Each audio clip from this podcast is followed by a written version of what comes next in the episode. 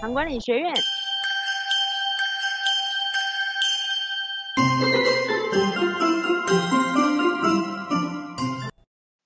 好，大家好，呃，我是袁军医师，呃，我们今天来谈药啊，呃，跟接着我们的上一集，那如果你有药袋啊，或是你的配药里面把它装成呃不同的放法，或者放到药盒也好，那你就可以数看看嘛，你用了几种药。那我来谈谈糖尿病的，呃，其他的领域我不能做很多的建议，不过糖尿病，呃，普遍如果你的用药的药袋里面。呃，平均起来哈，因为我们的患者的使用平均哈，它大概落在平均值大概落在四到五种左右啊。也就是说，你拿四个五个药袋，那个应该叫做很很平均的。那为为什么说你一个糖尿病呢？要四到五种啊？我先说，呃，但每一个地方在处理糖尿病，医生的习惯不太一样。但是糖尿病因为为了保护心血管。那所以三高要一起控制，所以你可以对看看哦，你是不是有吃到降血脂的用药啊？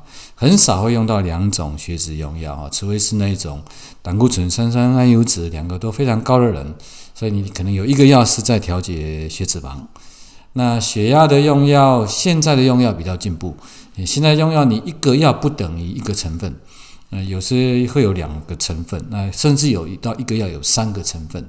所以血压的平均用药，在我们自己我个人的调整经验里面，平均值大概是一点五种啦。一点五种是有人吃到两两两个药袋，但是更多人是吃一个药袋就解决了啊。但也有少数到三种四种也有啊，但是比例上相对是少。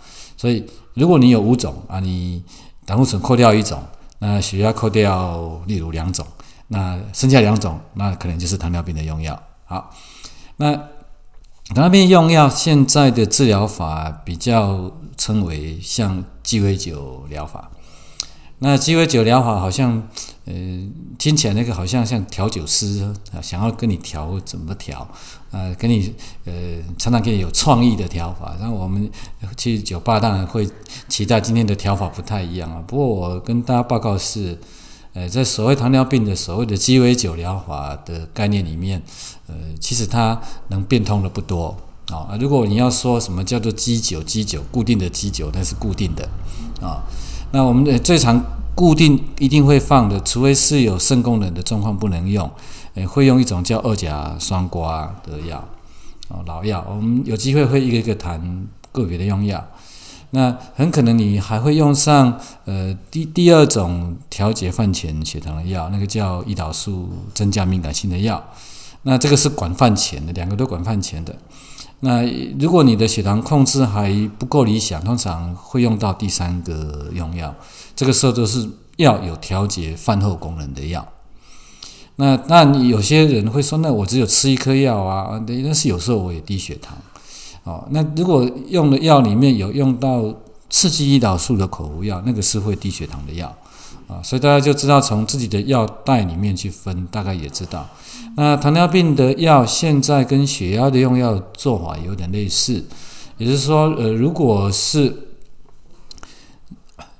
计较那个药颗粒吃的多的人，现在其实也有混混合复方药，所以一颗药有时候有两个成分。所以用药的颗粒数来决定你的用药多少强弱哦，那个是不是一个恰当的分法？那什么时候叫做用到比较强的糖尿病的药？那我认为，呃，所谓的强就是，如果以退血糖幅度来讲，如果我们把药呃用成分数越多种，它加起来就会越强。那这分别开来每一种成分的用药，其实所谓的。降血糖的幅度，它整体起来不会差距太大。那真正很强，而我们又很担心的是刺激胰岛素的口服药。那刺激胰岛素的口服药，通常它的颗粒比较小，啊，它也会被做成复方型，啊，所以有些时候有些人吃的颗粒比较大。那所以，如果我们真的要计较我今天用的药比较强的话，第一个要你要检视一下你的用药里面有没有刺激。胰岛素的药，因为是胰岛素药，就是胰岛素被药物刺激的方式增量，那增量的胰岛素，如果我们饮食没有做好的平衡，啊，没有去留意药量的话，它有低血糖的风险。所以我会这样去看待什么药就用了强的药，因为这个强的药它带有危险性。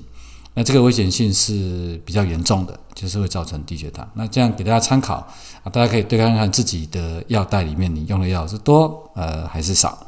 谢谢大家的收听。管理学院